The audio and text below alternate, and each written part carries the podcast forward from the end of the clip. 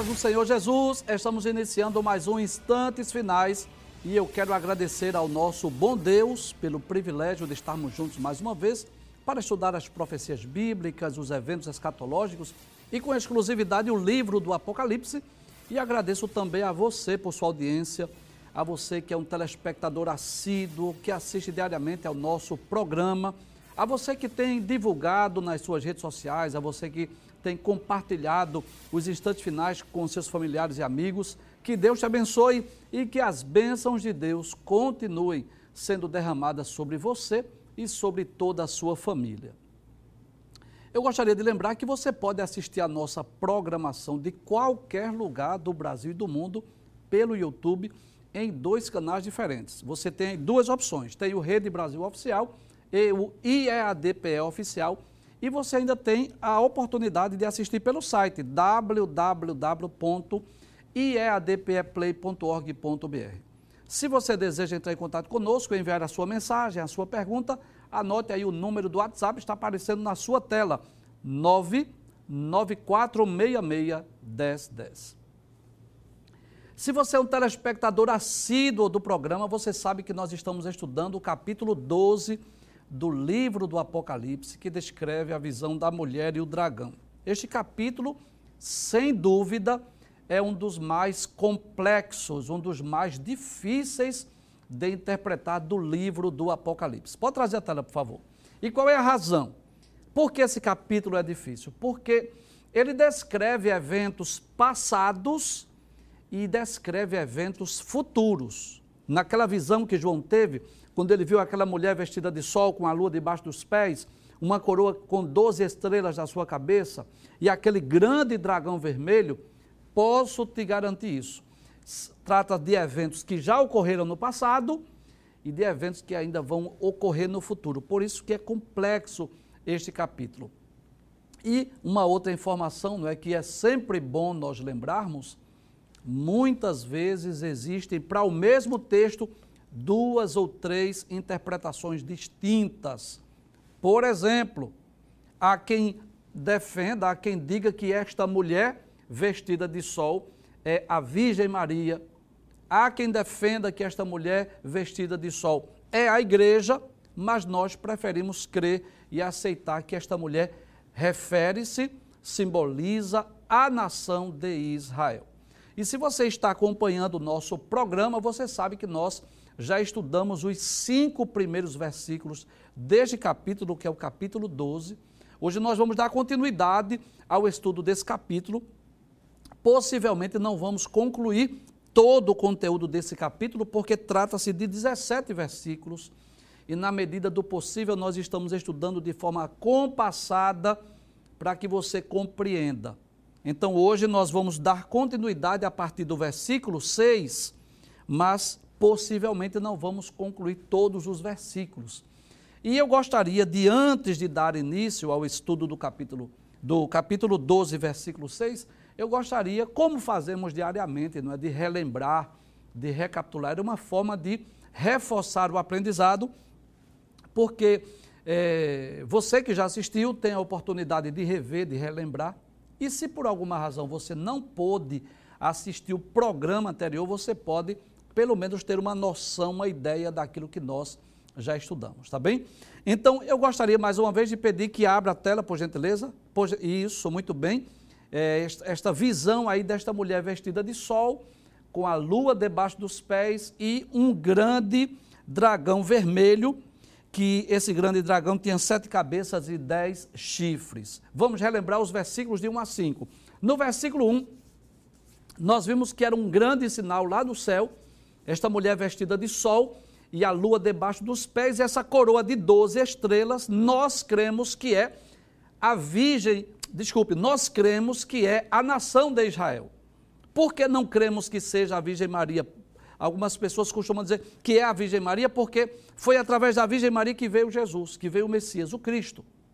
Mas se nós observarmos a partir do versículo 6, que trata de eventos futuros, proféticos, escatológicos, não pode ser a Virgem Maria sobre, sobre hipótese alguma.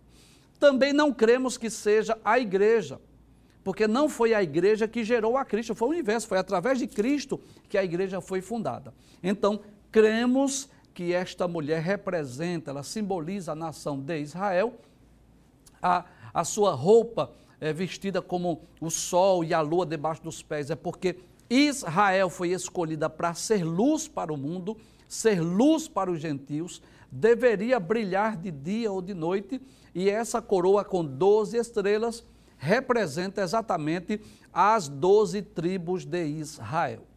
Vimos no versículo de número 2 que esta mulher gritava com, com dores de parto e gritava com ânsias de dar à luz. Então, nós explicamos né, que foi através de Israel, foi através desta nação que veio o Messias, o Cristo, o Salvador do mundo.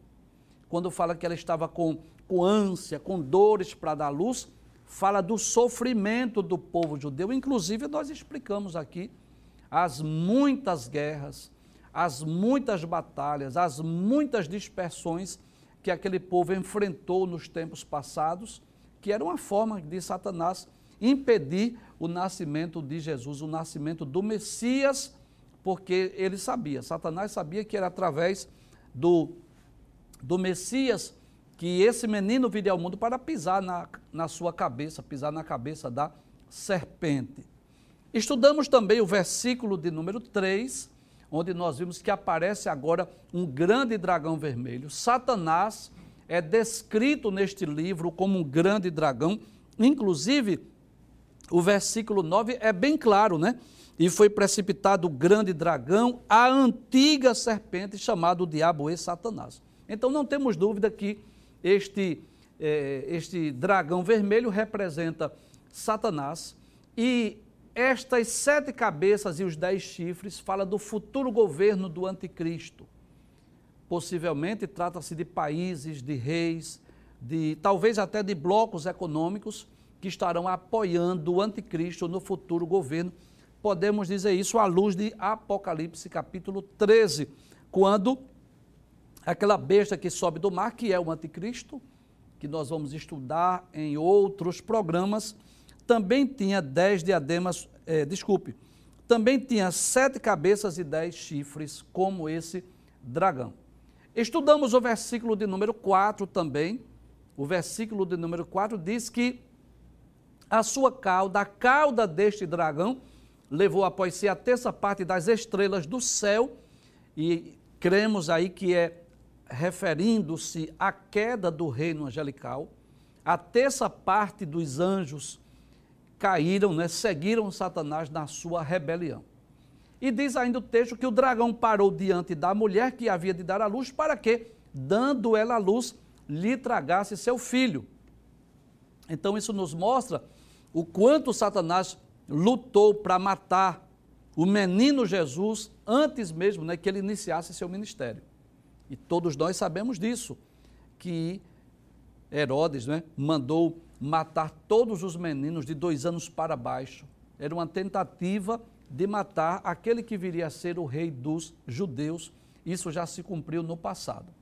Finalmente, nós estudamos o versículo de número 5, foi o último texto que vimos, quando esse, esse texto vai falar sobre vários períodos de cumprimento. Observe.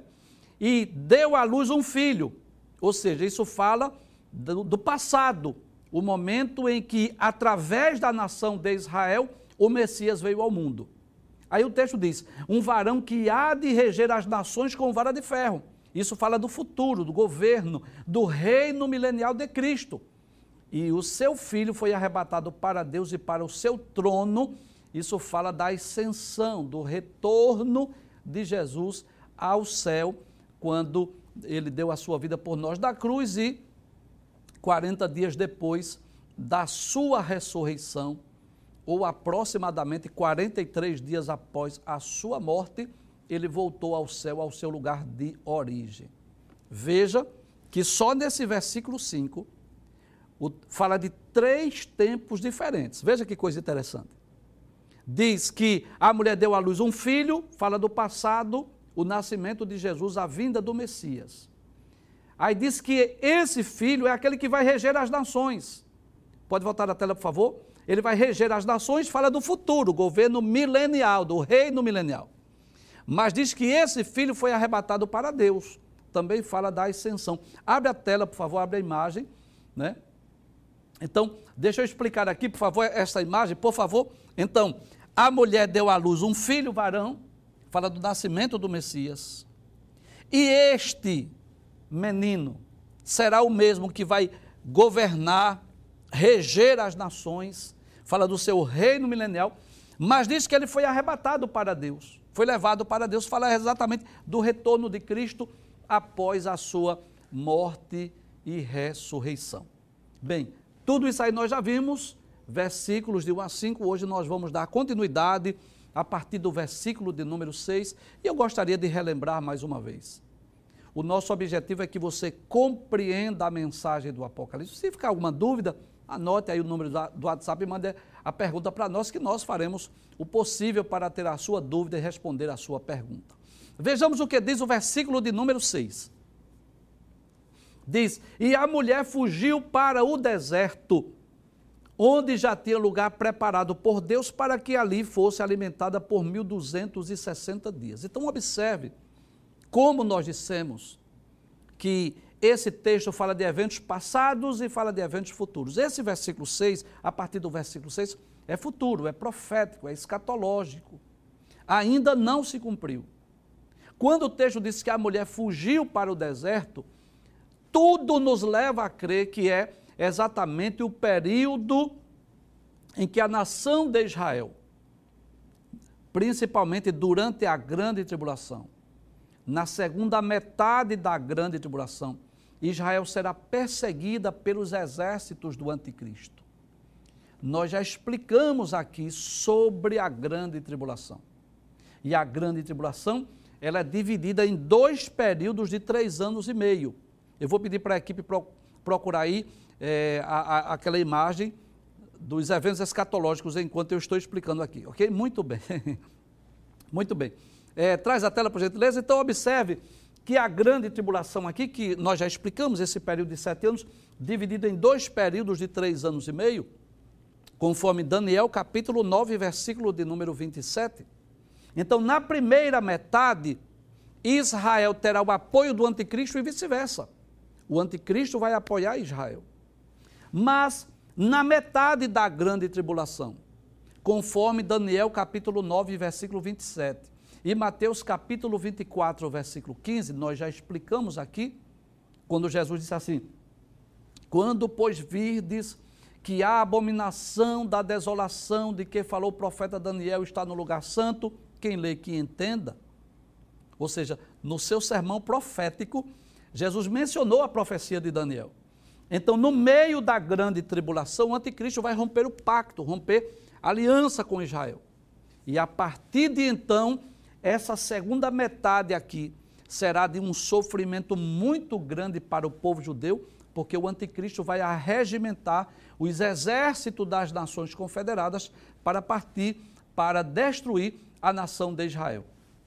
Volte ao versículo 6, por favor. 12 e 6 diz que a mulher fugiu para o deserto, onde já tinha lugar preparado por Deus, ou seja, durante a grande tribulação, a nação de Israel que estará sendo perseguida pelos exércitos do anticristo, ela não será completamente destruída, porque Deus vai preparar um lugar para esta mulher no deserto, para esta nação, para este povo. Há quem diga, inclusive, é, pode trazer a tela, que será na Jordânia, um país vizinho a Israel, que o povo de Israel, que o povo judeu vai se refugiar, vai se esconder, fugindo da destruição. Por sinal, eu quero lembrar o que está escrito no capítulo 24 do Evangelho escrito por Mateus. Jesus falou acerca dessa destruição. Nós já, já explicamos esses versículos quando estudamos sobre a grande tribulação. Capítulo 24, a partir do versículo 16, quando Jesus diz: Então, os que estiverem na Judéia, que fujam para os montes. Os que estiver sobre o telhado, não desça a tirar alguma coisa da sua casa. Quem estiver no campo, não volte atrás para buscar as suas vestes. mas ai das grávidas, das que amamentarem naqueles dias. Orai para que a vossa fuga não aconteça no inverno nem no sábado. E aí, em certo aspecto, essa profecia já se cumpriu no ano 70 da era cristã, mas ela também é futura. Ela terá o seu segundo período de cumprimento no futuro, porque Jesus disse: porque haverá então grande aflição, como nunca houve desde o princípio do mundo até agora, nem tampouco haverá jamais. Então, durante a grande tribulação, quando os exércitos do anticristo estiver perseguindo a nação de Israel, os judeus vão fugir, vão se esconder. Mais uma vez eu torno a dizer, há quem diga que eles irão para a Jordânia, mas não sabemos ao certo. Mas Deus irá prover um lugar, um, uma nação ou um deserto, talvez um túnel subterrâneo, alguma coisa, algum esconderijo, onde a nação de Israel estará lá é, escondida, para que essa nação, este povo, não seja destruído completamente. Veja que coisa interessante, ainda no versículo 6. Abre a tela. Então, é, é, a mulher fugiu para o deserto, onde já tinha lugar preparado por Deus, para que ali fosse alimentada durante quanto tempo? Que coisa interessante. 1260 dias. Observe que é o mesmo período em que as duas testemunhas vão profetizar. Capítulo 11, versículo 3. E profetizarão por 1260 dias. E 1260 dias equivale exatamente a 42 meses. Equivale exatamente a um período de três anos e meio. Ou seja, quando o anticristo romper o pacto, romper a aliança com a nação de Israel, que o povo judeu fugir para outras nações e vão se esconder, Deus vai protegê-los, Deus vai guardá-los durante esse período de três anos e meio ou 1260 dias. Veja o que diz o versículo 7. E houve batalha no céu. Miguel e os seus anjos batalhavam contra o dragão, e batalhava o dragão e os seus anjos, mas não prevaleceram, nem mais o seu lugar se achou para eles. Bem, eu gostaria de explicar que isso aí é uma foto meramente ilustrativa, tá bem? É, claro que não estamos sob hipótese alguma dizendo que é assim a aparência de um ser angelical, é apenas para que você tenha uma ideia da, da luta, da batalha espiritual. O que é que esse texto nos ensina? Que durante a grande tribulação haverá batalhas na terra, e haverá batalhas nas regiões celestes. Que coisa interessante. Quando Deus criou anjos, Deus criou quatro categorias de anjos. Isso sem falar do anjo do Senhor, que é uma teofania, uma aparição divina. Não vou falar do anjo do Senhor aqui, estamos falando de anjos criados. Existe o anjo que é um mensageiro, existe o arcanjo, que é uma espécie de anjo-chefe, anjo principal, como o arcanjo Miguel, protetor da nação de Israel. Existem os querubins, que são anjos guardiões, e existem os serafins, que são seres adoradores. Então, haverá durante a grande tribulação batalhas na terra, mas haverá também batalhas no céu.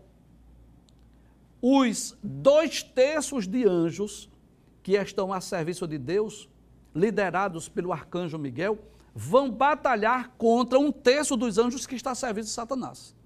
Mas para quê? Para expulsá-los do segundo céu. Porque, na realidade, os seres angelicais, quando foram criados, onde eles estavam? Eles estavam no terceiro céu.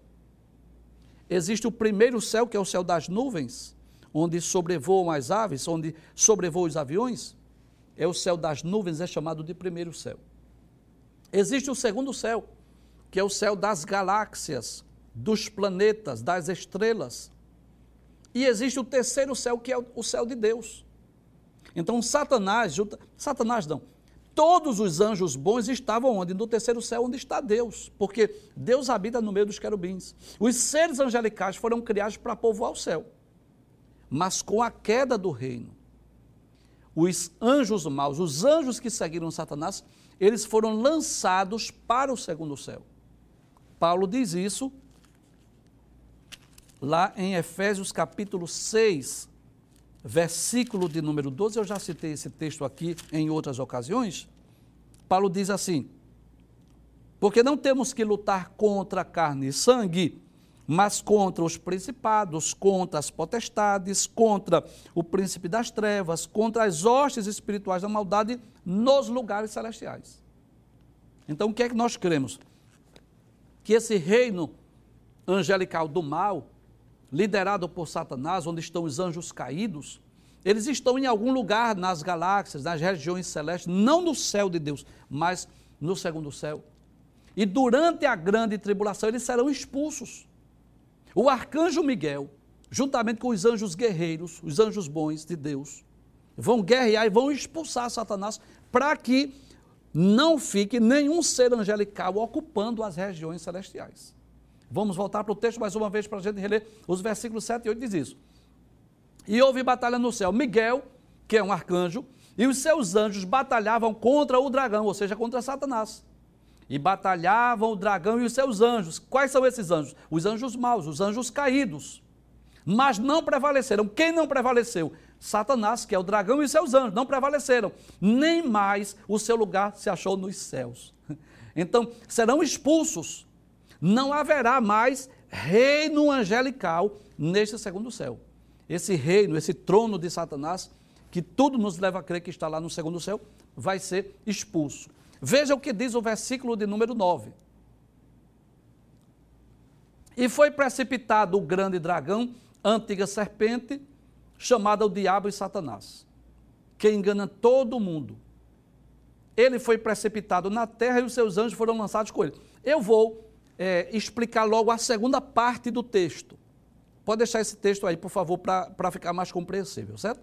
Observe, o texto inicia dizendo assim: E foi precipitado o grande dragão. Mas quando diz precipitado, é bom lembrar que não significa dizer que ele foi destruído, também não significa dizer que ele foi lançado no lago de fogo, também não significa dizer que ele foi amarrado, não. Como foi que ele foi precipitado? O final do versículo 9 diz: Ele foi precipitado na terra, e os seus anjos foram lançados com ele. Volte a tela, por gentileza. Então, o arcanjo Miguel, com os anjos bons que estarão lutando, guerreando, vão expulsá-los do segundo céu. Como que diz assim? Vai voltar a ser como era outrora. Esse segundo céu aqui é o céu das galáxias, é o céu dos planetas, é o céu das estrelas. Aqui não vai ficar nenhum ser angelical aqui. E para onde eles vão? O texto diz, o texto é claro. Foi precipitado aonde? Na terra.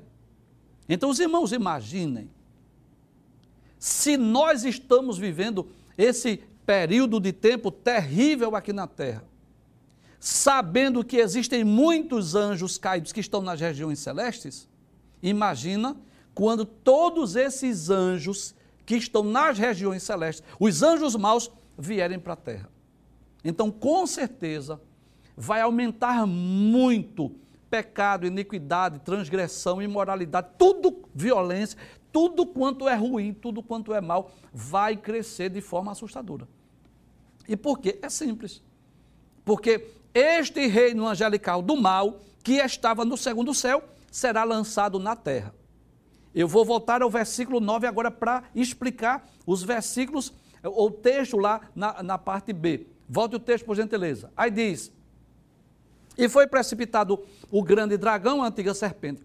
Porque Satanás, observe, tem tem quatro títulos atribuídos a Satanás aí, é o mesmo personagem. Primeiro, ele é chamado de dragão, que é a forma que ele foi apresentado no capítulo de número 12, que é exatamente este, eh, mostrando como se fosse uma fera, um animal muito feroz. Nós já explicamos com sete cabeças e dez chifres, nós já explicamos sobre isso.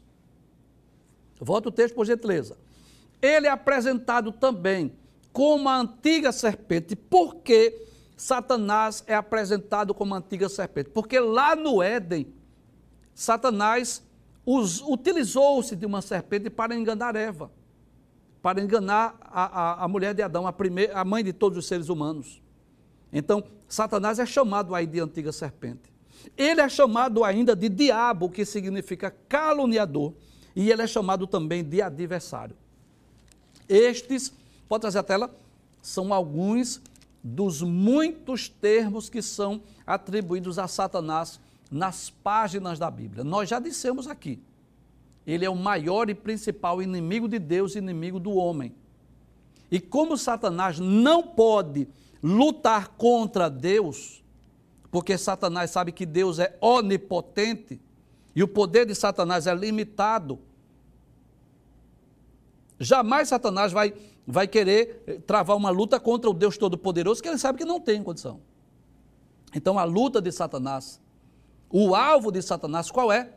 São os seres humanos, a criação de Deus. É por isso que o apóstolo Pedro disse na sua primeira epístola, capítulo 5, versículo 8: sede sóbrios, vigiai, porque o diabo, vosso adversário, brama como leão, né? anda ao nosso, ao nosso redor, bramando como leão, buscando a quem possa tragar. Então, este ser angelical do mal, que cria, foi criado bom, foi criado um ser belo e perfeito, todos nós sabemos disso, mas que se tornou sem Satanás, ele é chamado aqui no versículo 9 de o grande dragão, que foi a forma que foi apresentado no livro do Apocalipse. A antiga serpente, por conta de que ele foi o tentador da mulher lá no jardim do Éden através de uma serpente. Ele é chamado de diabo, que, que significa caluniador, e é chamado de a, Satanás, que é adversário. E é interessante que o texto diz ainda. Volte o versículo, por favor, sim. Aí diz: E foi precipitado o grande dragão, a antiga serpente, chamado Diabo e Satanás, que engana todo o mundo. Que coisa interessante. Observe que o texto diz que ele engana todo mundo. Ou seja, ele é capaz de persuadir, iludir, enganar. Ele é, ele é tão terrível que ele foi capaz de enganar até mesmo os seres angelicais que estavam no céu, a serviço de Deus. Ele foi capaz de arregimentar a terça parte daqueles anjos para lhe seguir. Então imagine onde esses anjos estavam: no céu, na presença de Deus. Não tinham a natureza caída ou pecaminosa como nós seres humanos temos. Mas Satanás, é, de alguma forma, intentou ter o seu reino, convidou os seres angelicais e Deus, como criou os seres angelicais com livre arbítrio, com direito de escolha, Deus permitiu. Muitas pessoas costumam mandar essa pergunta. Mas por que Deus permitiu? Porque Deus nos criou com livre arbítrio. Deus criou também os seres angelicais com livre arbítrio. Deus não quer ninguém servindo, adorando a Ele, sem que isso seja espontâneo. Deus esperava que todos os anjos fizessem o que dois terços fizeram. Não, nós não vamos te seguir, não. Nós vamos continuar aqui adorando a Deus, porque foi Ele que nos criou. Nós fomos criados e estamos adorando a Ele. Nós não temos motivos, nós não temos razões para poder lhe seguir. Mas o que foi que esse, essa terça parte fez? Seguiu a Satanás. Satanás foi capaz de enganar a Eva e muitos outros, né? inclusive o apóstolo Paulo, lá na segunda carta aos Coríntios, é muito importante que você esteja acompanhando o programa com a sua Bíblia. E se você não tem uma Bíblia, que você esteja pelo menos com um caderno, uma caneta aí para você anotar. Veja o que Paulo diz na segunda carta aos Coríntios, capítulo 11, versículo 3, falando sobre os falsos apóstolos. Paulo diz: Mas temos que, deixa eu ler o versículo 2. Estou zeloso de vós com o zelo de Deus, porque vos tenho preparado para vos apresentar como uma virgem pura a um marido, a saber, a Cristo. Paulo estava dizendo aos crentes de Corinto que estava com o zelo de Deus, trabalhando com aquela igreja, com aqueles crentes, como se, de forma simbólica, estivesse preparando uma virgem para apresentar ao seu marido. Aí, no versículo 3, Paulo diz: Mas temo que, Assim como a serpente enganou Eva com a sua astúcia, veja o quanto ele é astuto. Ele é tão astuto que enganou a terça parte dos seres angelicais, e ele é tão astuto que enganou a mulher. Aí Paulo diz: assim também sejam de alguma sorte corrompidos os vossos sentidos e se apartem da simplicidade que há em Cristo Jesus. Então, como é que Satanás engana?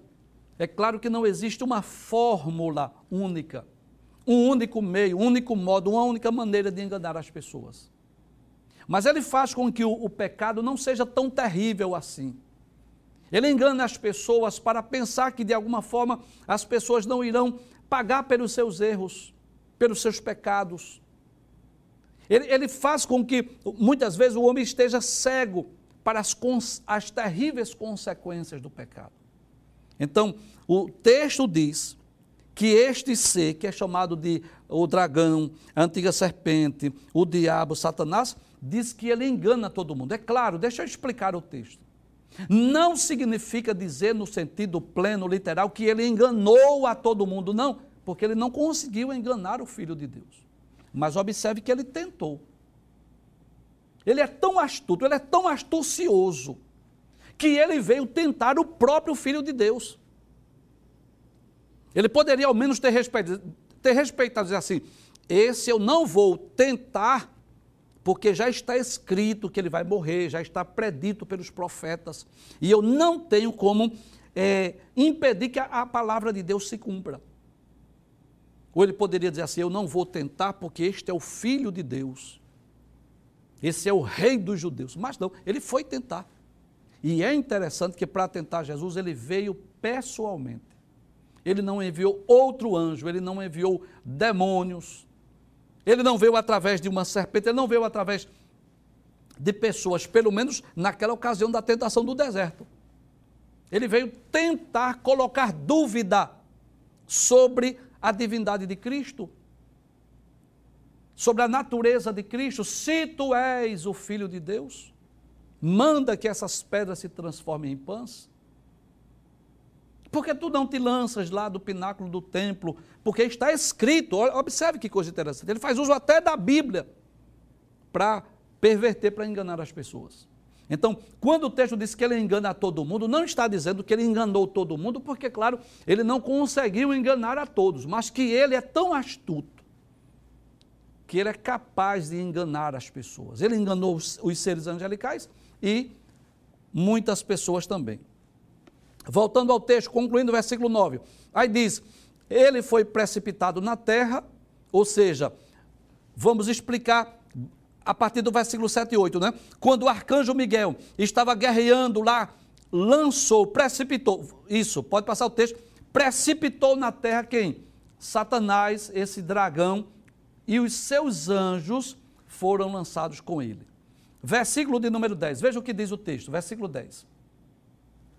Aí, essa visão que João tem de Satanás, desse dragão sendo precipitado na terra, agora João ouve uma voz do céu.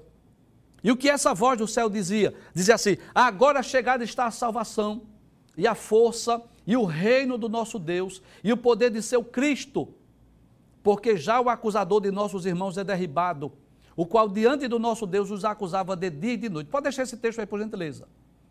Esse texto é um anúncio do reino milenial que se aproxima. Não significa dizer que o reino já será imediato, agora, não. Por quê? Porque ainda falta se cumprir as, os sete cálices da ira de Deus que ainda serão derramados sobre a terra. Mas o sentido do texto é esse. Pode trazer, por favor. O sentido do texto é esse. Olha, se Satanás já foi derrubado, se Satanás já foi é precipitado na terra, é sinal que o tempo dele aqui está chegando. É sinal que estamos vivendo os momentos finais. Daqui a pouco Cristo está reinando. Este é o sentido. Volte o texto mais uma vez, por gentileza. E ouvi uma grande voz do céu que dizia: Agora chegada está a salvação e a força e o reino do nosso Deus e o poder do seu Cristo. Anúncio do reino milenial. Por quê? Como sabemos, pode voltar o texto, como sabemos que está se aproximando o reino? Aí diz, porque já o acusador de nossos irmãos é derribado, o qual diante do nosso Deus os acusava de dia e de noite. Que coisa interessante. Este dragão vermelho, a antiga serpente, o diabo e Satanás, que é capaz de enganar todo mundo, diz que ele é o acusador dos nossos irmãos. Diz o texto que ele é, é acusava diante de Deus de dia e de noite. Quem não se lembra do patriarca Jó, inclusive, é o assunto né, que está sendo estudado na lição na escola dominical e com certeza, se você está indo ao templo nos domingos ou se você está assistindo à programação da Rede Brasil, eu tenho certeza que você está acompanhando a explicação do livro de Jó. Mas este adversário que acusava os servos de Deus de dia e de noite, foi ele que acusou Jó. Observe lá no capítulo de número 1, versículos 8 a 11, a palavra de Deus diz assim: Deus chega para Satanás, veja que, que coisa interessante. Deus chega para Satanás e diz assim: Observasse tu, meu servo Jó, porque ninguém há na terra semelhante a ele, homem sincero, reto, temente a Deus e desviando-se do mal. O próprio Deus dá testemunho de quem era Jó. Aí vem a acusação. Ele diz assim: Respondeu Satanás ao Senhor e disse: Porventura teme a Jó de balde? Como que diz, por acaso? É por acaso não, que ele está te servindo, não. Porque não cercaste tudo de bens a ele, a sua casa e tudo quanto tem? A obra de suas mãos abençoaste e o seu gado está aumentando na terra? Em outras palavras, é, Satanás estava dizendo a Deus Jó está te servindo porque tu tens abençoado ele, porque ele é rico, ele é próspero. É por isso que ele está te servindo. Veja o versículo 11: Mas estende a tua mão, toca-lhe em tudo quanto tem, e verás se não blasfema de ti na tua face. Que era que ele estava fazendo? Ele estava acusando o servo de Deus. Capítulo 2, versículos 3 a 5, a cena se repete. Então, mesmo Satanás usando de vários meios distintos, tomando tudo o que Jó tinha. Jó adorou a Deus, não blasfemou, não negou o seu Deus. Aí Deus volta a Satanás mais uma vez, capítulo 2, versículo 3. Aí Deus diz assim: Observasse o meu servo Jó, porque ninguém há na terra semelhante a ele, homem sincero e reto, temente a Deus, desviando-se do mal, e que ainda retém a sua sinceridade havendo-me tu incitado contra ele para consumir sem causa. Deus estava dizendo, mesmo Satanás, que ele tinha perdido tudo, seus filhos, seus bens, to toda a sua riqueza, mas ele não blasfemou, não. Mas Satanás vem acusá-lo mais uma vez. Aí diz o Satanás, versículo de número 4. Satanás respondeu ao Senhor e disse: Pele por pele, e tudo quanto o homem tem dará pela sua vida. Estende, porém, a tua mão e toca-lhe no, nos ossos e na carne, e verás se não blasfema de ti na sua face. Este é um dos muitos exemplos em que nós vamos perceber Satanás acusando os servos de Deus. Ele usa várias formas, vários meios de acusar os servos de Deus. E uma das principais formas que Satanás tem de acusar os servos de Deus não é necessariamente através de pessoas acusando, apontando. Não. Mas é na mente da própria pessoa. Sabia disso? Que muitas vezes Satanás, que é o pai da mentira, fica colocando na mente das pessoas: para você não tem jeito, para você não tem solução, é melhor você tirar a sua vida. Deus não te ama, você blasfemou, você vai para o inferno, você está condenado. Sabe o que é isso? A acusação de Satanás. Porque Satanás não acusa só diante de Deus, como fez com Jó. Satanás não acusa só através de familiares e amigos que apontam, que lembram o seu passado. Satanás às vezes atua através da mente da pessoa. Quantas vezes o crente cometeu um, um, pecado lá atrás, que já foi perdoado, que Deus já perdoou, já está em comunhão com Deus novamente, e Satanás fica lembrando, não, porque lá no passado você fez isso, porque lá no passado você fez aquilo. Mas eu quero lembrar o que o apóstolo João disse. Capítulo 2, versículos 1 e 2, na sua primeira epístola. João disse assim: Filhinhos, essas coisas eu vos escrevo para que não pequeis. Mas, se alguém pecar, temos um advogado para com o Pai, Jesus Cristo justo. Ele é a propiciação pelos nossos pecados e não apenas dos nossos, mas do mundo inteiro. Então, a palavra de Deus nos mostra que Jesus tem poder para perdoar todo e qualquer pecado. Então, não devemos estar aceitando acusações de Satanás de pecados que já foram perdoados, se você já está em comunhão, se você já está em comunhão com Deus e com a igreja. Então, nós vamos perceber aqui claramente que o texto diz, voltando ao texto, que é o último texto que nós vamos estudar hoje. João ouviu a voz do céu. Não diz de onde era, de, de quem era. Diz que era. Diz que era do céu, mas não diz de quem era. Possivelmente a voz do nosso Deus. Que diz assim: Agora chegada está a salvação, e a força, e o reino do nosso Deus, e o poder do seu Cristo. Era o anúncio do reino milenial. Aí diz: Porque já o acusador de nossos irmãos é derribado ou seja, ele foi derribado do segundo céu para a terra, o qual diante do nosso Deus os acusava de dia e de noite. É claro que, eu quero só deixar bem claro aqui, que quando o texto diz que ele acusava de dia e de noite, não significa dizer que ele tem acesso ao trono de Deus, porque eu não creio nisso. Mas como Deus é onisciente, e onde Satanás estiver, ele pode falar e Deus ouvir. Então, é, nesse sentido, não significa dizer que Satanás tem acesso ao trono de Deus.